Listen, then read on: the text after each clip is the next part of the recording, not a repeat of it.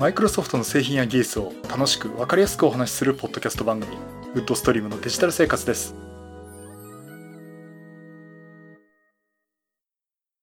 第506回目の配信になります。お届けしますのは木澤です。よろしくお願いします。はい第506回目になります。この配信はクラウドファンディングキャンファイヤーのファンクラブにり皆様のご支援をいただいて配信しております。今回も安根さんはじめ合計8名の方にご支援をいただいております。ありがとうございます。ご支援の内容に関しましては、この番組ウェブサイト、windows-podcast.com でご案内しております。もしご協力いただけるとしたらよろしくお願いします。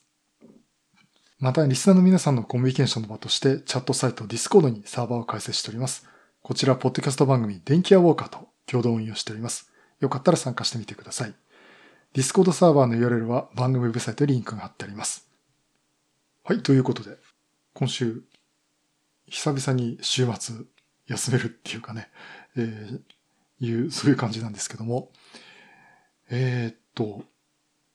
今週のニュースで、やっぱりちょっと一番私大きいのがですね、あの、ミラーレス一眼のオリンパスの EM5 Mark III がついに発表となりました。あの、私 EM5 Mark II を持ってるんですけども、あのね、Mark II が出たのが3年、4年半か。ずっと新型が出る出るって言われてて、出なかったんですね。だからマーク3っていうのはいつ出るんだろうっていうところで。で、実際私も In5 Mark II を買うときに、CP プラスで、去年の CP プラス前には出るかなっていう話もしてて、結局それで出なくてですね。うん。で、どうしようかなと思ったんですが、あの、オリンパスの方のね、説明員の話聞いてきて、まあ、あの、In5 Max 自体はすごくもう絶対自信を持ってる機種なんで、あの、ファームウェアのアップデートもするし、あの、サポートも今後していくんでね、やっぱりそれだけ自信のある、あの、カメラですって話聞いて、よし、それならこれでいこうっつって買ったんですけど、まあ、あの、知ってる方はね、おかげさまでいろいろ写真が撮れまして、すごくいいカメラ買えたなと思ってます。で、やっぱりその、マーク3っていうのがいつ出るんだろう。で、やっぱりその時、そのオリンパスの方は市場の状況とかを見て、出すか出さないかはまだわかりませんって話をしてたんですけど、えー、ついにね、先日発表になりました。で、EM1 Mark II とか、あとは EM10 Mark III とかですね、それに乗ってるその画像処理エンジンを同じものを搭載して、オートフォーカスのね、ポイントはいくつか増やしてですね、4K の動画が撮れるようになったとかですね、まあ、そういったあの、EM1 と EM10 っていうこの上位機種、下位機種の機能的に追いついて、で、このミドルレンジの機種としてはですね、本当順当な進化を止めたのかなと思っています。で、ただやっぱり見ると、その、上位機種、下位機種だったその3つの EM、OMD の EM シリーズに、こう、やっと並んだっていうかね。で、逆にね、あんまり大きくは変わってないんですよね。だからあの、マーク3が出たから、これじゃないといけないかっていうと、実はマーク2でもまだまだいけるかなっていうふうに私は見てます。あの、逆によく家電量販店とか行って、EM10 のマーク3が出たんですけど、あ、あれマーク2も変わんないですから、お買い得のマーク2買った方がいいですよとかね。そういった話もよく出てたんですよ。あの、そういった意味でね、ミラーレス一眼でよりコンパクトで結構そこそこの写真が撮れるの欲しいって方はですね、実は EM5 Mark II おすすめかもしれません。狙い目かもしれません。あの、いいレンズ、1240っていいレンズのね、プロレンズがセットで多分11万円ぐらいいってると思いますんでね。まあ、それも結構狙い目かなと思ってます。だからむしろその、Mark III っていうのが、今16万かな。ボディが。で、上位機種の EM1 Mark II が21万ぐらいなんで、まだ値段が近いってところなんでね、どっちにするか悩むとこだと思うんですけども。まあ、あの、やっぱり EM5、EM5 自体がですね、すごく、あの、変わらないことの確かさっていうかですね、すごくいい機種なんだなっていうのをね、あらあの改めて感じさせれる EM5 Mark III の発表でした。という話をしてね、お前これカメラの番組じゃねえだろうと。そのカメラの番組は、あの別の番組でゲストに出た時に喋りなさいって言いたいんで、その時はまたちょっと機会があったら話したいと思うんですが。はい。えー、そういうことで、えー、今週別にカメラの話をしようと思ったわけじゃないんですが、すでにもう5分ぐらい喋っちゃって、この時点でもう聞かない人が出てくるんじゃないかなと思ってちょっと心配になっちゃうんですけども。で、今週の話、えー、2つあります。えっ、ー、とですね、まあ、前回、あの、Windows 10これからの話と、あとその前にですね、新型サーフェスの話もさせていただきました。で、今回その新型サーフェスの話をちょっとね、追加情報ということでお話したいと思います。で、あとこの新型 Surface ですね、 Surface Pro 7、Surface Laptop 3、Surface Neo、Surface Duo、Surface Pro X と、えー、まああとサーフェスイヤーボッツですかね。サーフェスイヤーバズね、えー、に関しては、あの、実はですね、あの、私 YouTube の方のチャンネル、えー、こちらの方でですね、あの、スライドを使って説明をしている動画を上げています。えっ、ー、と、YouTube ね、youtube.com スラッシュ C スラッシュ Windows-Podcast っていうところで私のチャンネルがありますんで、よかったらそっち見ていただいて、えー、その説明にあの、もうスライドっていうか説明文をつけてですね、お話してますんで。もう音だけじゃ分かりにくかったって方はですね、そっちの映像の方も見ていただければなと思っております。よかったらチャンネル登録をよろしくお願いします。えー、現在、チャンネル登録者数1343人。これをね、1万人にまず持っていきたいなというふうに思ってますんで。まあ、あの、それだけこう、いろいろね、動画の配信もしていきたいと思ってますんで、よろしくお願いします。で、そこで出た、えー、サーフェスシリーズの新しいやつで、サーフェスプロ X。え、これについてですね、まずお話ししたいと思います。え、このサーフェスプロ X。まあ、前々回お話したときに、11月5日にアメリカで発売ということで、日本の発売は未定と言ってますが、日本の発売が決定しました。2020年1月。来年の1月にですね、Surface Pro X が日本発売ということになりました。で、改めてね、お話ししますと、この Surface Pro X っていうのは、ARM プロセッサーを搭載した Surface、もう一つの流れというものになるんですが、これ ARM プロセッサーですね。スナップドラゴンをベースにしたマイクロソフトのカスタムチップということで SQ1 というコードネーム。コードネームじゃないか、これも SQ1 って製品名かな。えー、ということで、えー、それを搭載したね、ARM ベースのサーフェスシリーズになります。で、OS に関しても Windows 10の ARM 版、ARM ネイティブの Windows 10が搭載されます。まあ、あの、そういったところで、お話をしてたんですが、実際にあのハンズオンとかがあったみたいで、まあそこら辺の情報とかもね、いろいろこう集めてきますと、えっ、ー、と、まずですね、あの、プロセッサーの SQ1。で、これあの、デバイスマネージャーで、とかのそのプロパティで表示すると、表示上はですね、ファーブリッカムスっていうんですかね、の XY9 っていうコードネームで書かれています。これなんかマイクロソフトが呼んでるダミーのコードネームらしいんですけども、えそれのね、動作周波数が 3GHz というものが搭載されていて、で、あとはですね、実際のウェブサイトの方にも仕様が公開されているところもあるんですが、メモリーが 8GB もしくは 16GB のモデルが用意されています。で、ストレージは128、256、512、この中から選べるようになっています。そしてあのインターフェースなんですけども、えー、これ USB Type-C のポートが2ポートのみです。のみっていうのは USB の Type-A のポートがないみたいなんですね。これ仕様を見ると。あの、Surface Pro 7とか Surface Laptop 3とかですね、USB Type-A 残してるんですけど、えこちらはですね、Surface Pro X に関しては USB Type-C のみで Type-A のポートを残していないません。逆にここがその Surface Pro X っていうのがかなりその実験的、実験ではないんですけども、こう、ちょっと先を見て作ってるサーフェスプロになるのかなと思ってます。ですからひょっとしたら、この状況を見てサーフェスプロ8っていう来年発表されるかもしれないものは、結構サーフェスプロ X に近いものが出るかもしれません。これは全くの私の予想ですけどね。えー、そういうふうに考えています。えそしてあのタイプカバーですね。キーボードとカバーになるタイプカバー。これはですね、あの、こう、間に隙間があって、くぼみがあって、そこにペンが入るようになってるんですよね。で、これがあの、Surface Slim Pen って呼んでるやつなんですが、えこれを収納できるタイプになってて、どうも、このタイプカバーに関しては、えー、Surface Pro X 専用となるようです。えですから、あの、従来のね、Surface Pro 用のタイプカバーがそのまま繋がるかっていうと、どうも繋がらないと、互換性がないと言われています。で、ペンなんですが、Surface Slim Pen っていう、この Surface Pen のちょっと平べったいやつですね。えー、こちらが使えて、まあ、先ほど言いましたように、こう、隙間にこう、ぴったり入るようになってるんですけども、え、これはの Surface Pro X 専用ということになります。うん、どうらのネオとかね、ディオで使えるやつと共通になるかもしれませんけども、あの、まあ、見た目ね、写真、あの、動画だとね、同じように見えるんですけど、えこのスリムペンっていうのは Surface Pro X 用です。で、ただ一方、あの、従来の Surface ペン、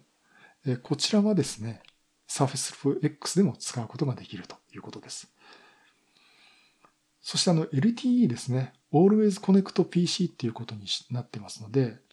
っぱりもういつでもどこでも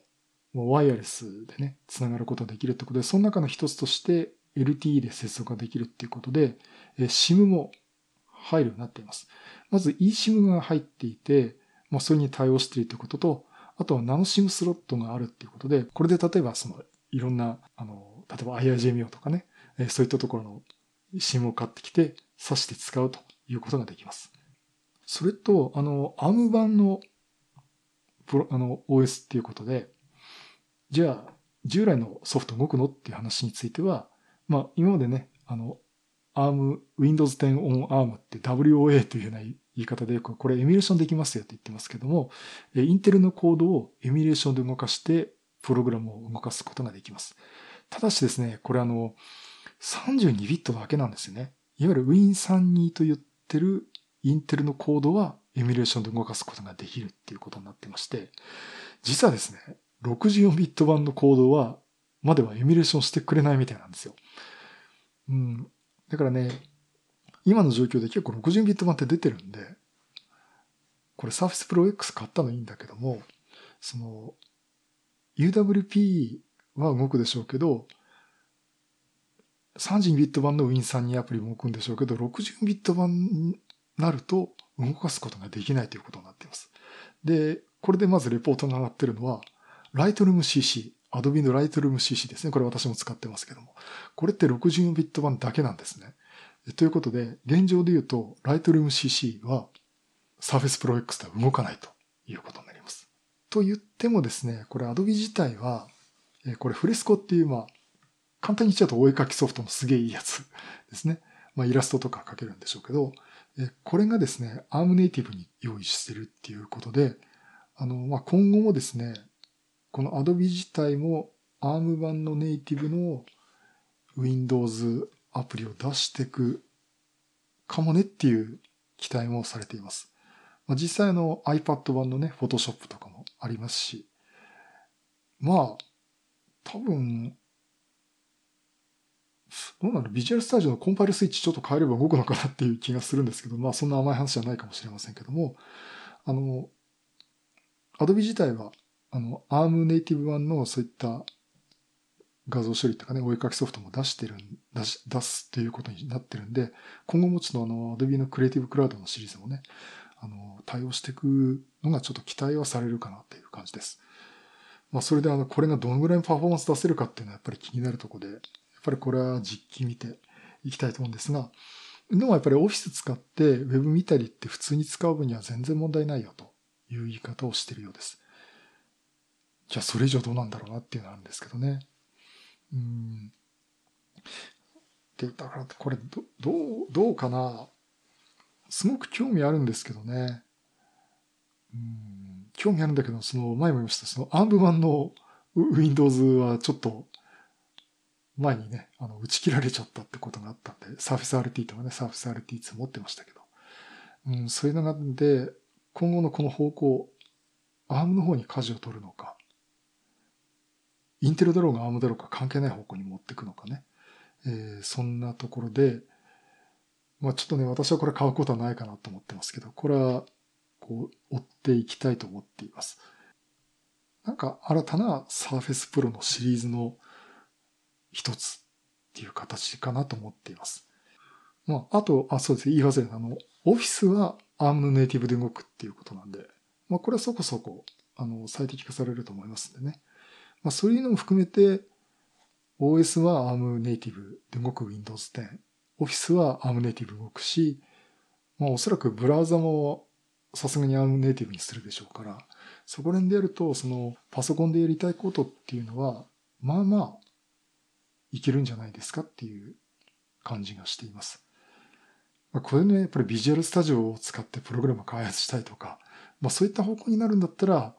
まあインテルのチップ乗せたね、サーフェスにしようよっていう感じがしていますけどね。まあまあこれちょっと、あの、ある意味注目をしたいサービスの中の一つかなと思っております。はい、以上。サービスプロ X 日本発売の話と、ちょっとその追加情報の話をさせていただきました。えっと、それと、あ、あともう一つですね。サービスイヤバズ、ワイヤレスヘッドホン、あワイヤレスイヤホンですね。これもですね、日本でも発売することにはなったようです。えまあ、なってたんでしょうけど、それが正式に発表になりました。で、価格は未未定なんですけども、えっと、これアメリカでの価格はですね、249ドルっていうことなんで、まあ日本で出したらどうでしょうね、29,800円。31,800円。っていうかそのぐらいかなと。ひょっとしたら34,800円。それないかな。あの、まあ、その時のレートによりますけどね。まあ249ドルって言うと、ちょっとそれと上乗せしたような感じで日本で出るのかなと思っています。はい、以上、サーフェスシリーズの追加情報でした。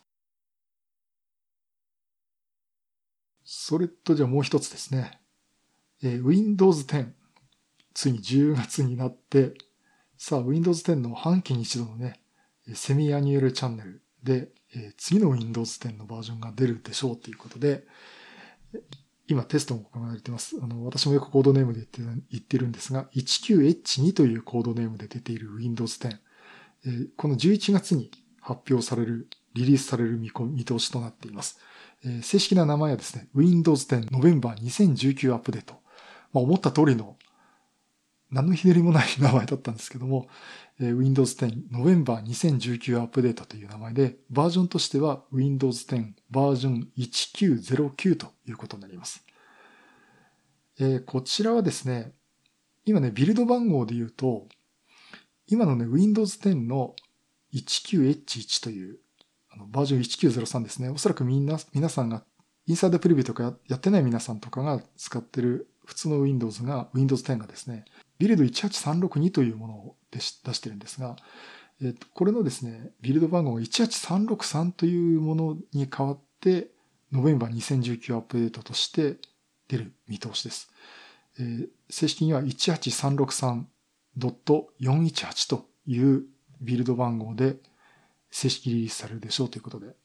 一応コードとしては完成で、あとはリリースをするという状況と見られています。で、ちなみにあの、インサイダープレビューですね。今までインサイダープレビューのスローリングではその 19H2 というのが提供されてたんですが、今後のインサイダープレビューのスローリングの方は 20H1、機能強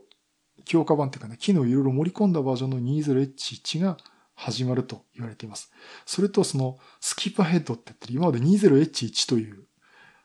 バージョンをテストしてたのは、さらにその次のですね、まあ、来年の10月、11月に出るであろう 20H2、これのテストが開始されます。で、私は、あの、いくつか仮想環境含めてですね、環境を用意してますんで、20H2 の方もですね、スキップヘッドで来るのをちょっと楽しみにしてます。まあ、あとそうですね、インサイダープレビューのスローリングっていうか、これファーストにして、メインマシンで 20H1 動かしてもいいかなと思ってますけど、どうしようかと思ってます。今ね、メインのデスクトップパソコンは、インサイドプレビューのスローリングにしてて、えー、っと、今、ビルド18362.10024っていうバージョンが最新で、えー、これが18363になる見通しなんですが、えー、それを入れて、まあ、実質的な 19H2 になっています。うん、この後ね、ちょっとテストどうしようかなと思ってますけど。やっぱりデータが消えちゃうと怖いんでね。メインのマシンで本当に使うマシンは手堅く、まず 19H2 のね、バージョンにして、インサイドプレビュー一回、こちらの方にしついたね、メインマシンは止めようかなと思っています。で、じゃあ11月っていうといつリリースされるんでしょうっていうとことこなんですが、これでまだ正式にはね、出ていませんが、えっ、ー、と、おそらく11月の12日、Windows の月例的パッチが当たる日ですね。第2水曜日ですか。えっ、ー、と、アメリカ時間の第2水曜日に、11月12日にリリースされるでしょうと言われています。ということで、まあ、日本では11月13日ということになると思うんですが、えー、この時の Windows アップデートで、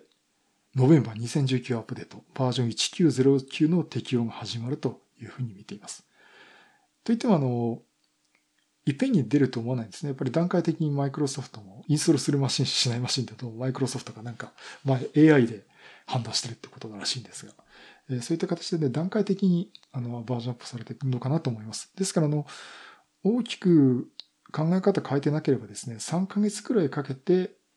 バージョンアップしていくのか、徐々にバージョンアップしていくのかなというふうに思っています。あとはその変更内容ですね。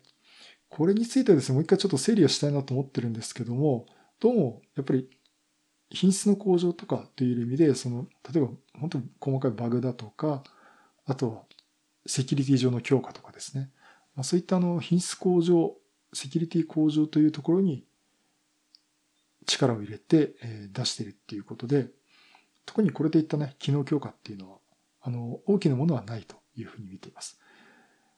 でね、あとこれ、どうなんでしょう。多分このペースでいくと、結局半期に一度っていうか、バージョンアップ、機能強化はやっぱり1年に1回のペースになっていくのかなと思いますし、逆にこのお仕事でね、ソフトウェア開発してて対応させる Windows 10がどのバージョンに対応しているかっていうので、半年に1回気にしなきゃいけないっていう状況から、1年に1回で、その、そのうちのその、1年に1回っていうか、半年に1回ずつ出るのは間違いないんですけど、そのうちの1年に1回分ね、そこだけちょっと気をつければいいのかなと思ってますし、まあ、評価はね、あの、各製品とかね、あの、考え方によりますけども、まあ、この1909に関してはその1903、あの、メイン2019アップデートからの変更ってあんまり大きくないんで、それほど大元にはならないのかなというふうに見ています。あの、Windows 10ってね、バージョン出るときに、あの、SDK ね、 Software Development Kit なんですけど、それがね、各バージョンごとにこうリリースされるんですけど、どうも今回は、 November 2019 Update に関しては専用に出ないみたいでね。だから1903のままでいいみたいなんで、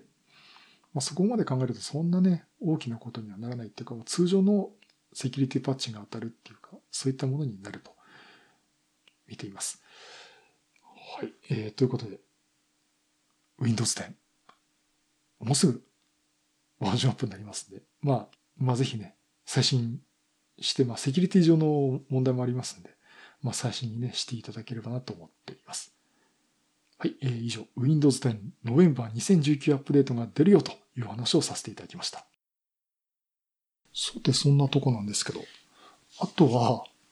うんとね、これマイクロソフトネタじゃないんですけどね、iPad どうしようかなっていうのをちょっと相変わらず悩んでまして、えー、っとね、今ね、考えてるのは iPad Air。あれを買おうかなと思っていますが、えっと、ビッグカメラで分割払いが金利0%でね、あの36回払いまではできるんで、えっとね、iPad Air の 62GB モデル。あれが20回払いで月々3000円。128GB モデルにすると月々3200円で24回払いっていうとこまでは分かってきたんですけども、うん、あとは Apple Store 行ってセルラ版を買うかですね。えっ、と、セルラ版になるとね、GPS 積んでるし、ね、あの、それこそ格安 SIM ちょっと入れてね、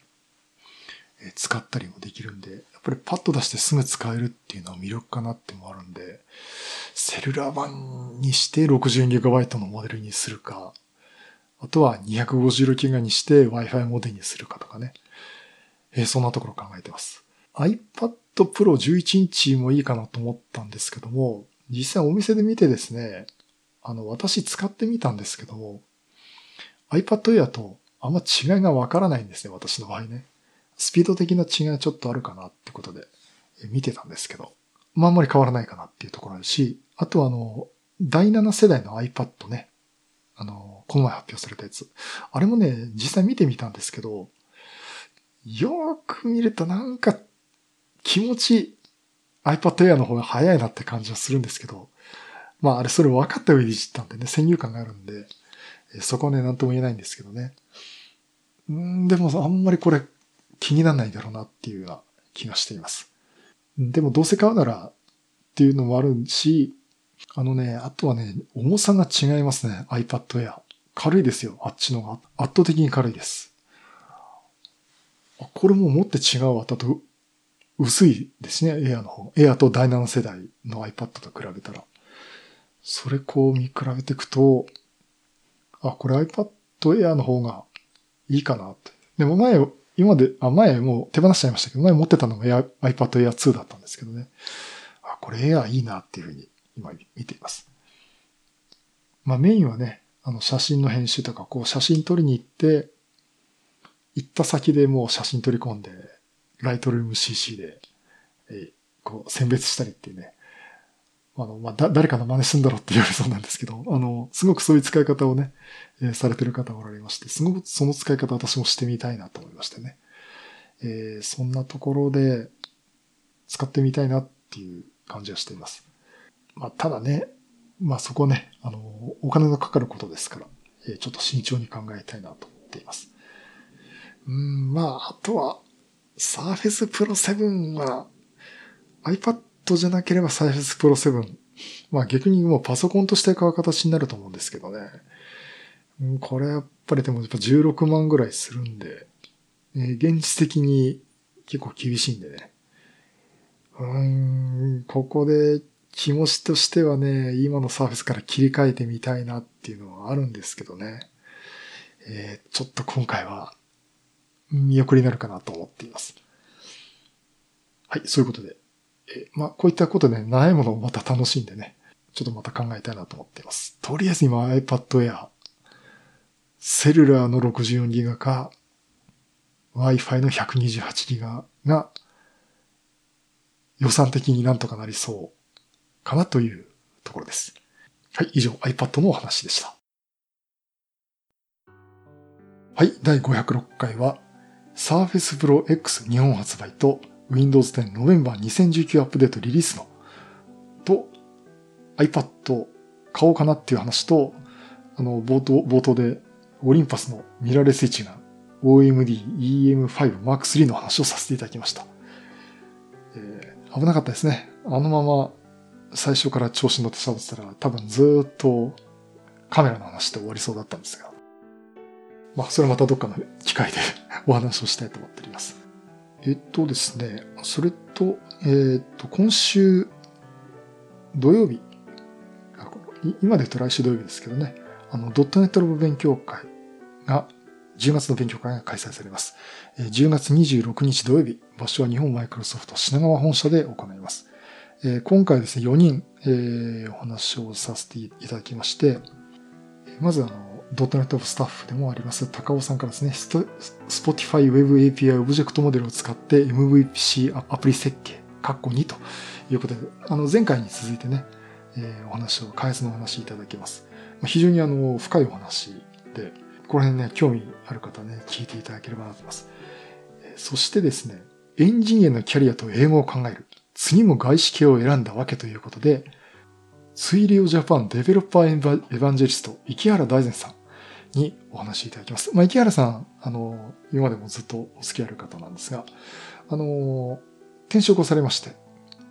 で、新しい会社の外資系ということで、英語が自分の人生にどれだけ及ぼした影響を及ぼしているかっていうことと、そのキャリアの話っていうことをいただきまして、ちょうどね、転職されたばっかりなんで、ものすごいなんか、今、今ちょうど聞けるっていう話なんでね、これすごくいい機会だと思いますので、興味のある方ですね、ぜひ聞いていただければなと思います。えそして、Windows Spirit Brain DNS を整理するということで、えー、Microsoft MVP の小舟さんにお話をいただきます。これ DNS とかね、そこら辺のあの、名前解決とかっていうものなんですが、そこからさらにいろんな深いところに行ってですね、あの、お話をいただきます。これ私も全然知らない内容なんでね、えー、ぜひ勉強させてもらいたいと思っております。小舟さんも、長い間こういったね、マイクロソフト関係のね、インフルエンサーとしてやられてる方で、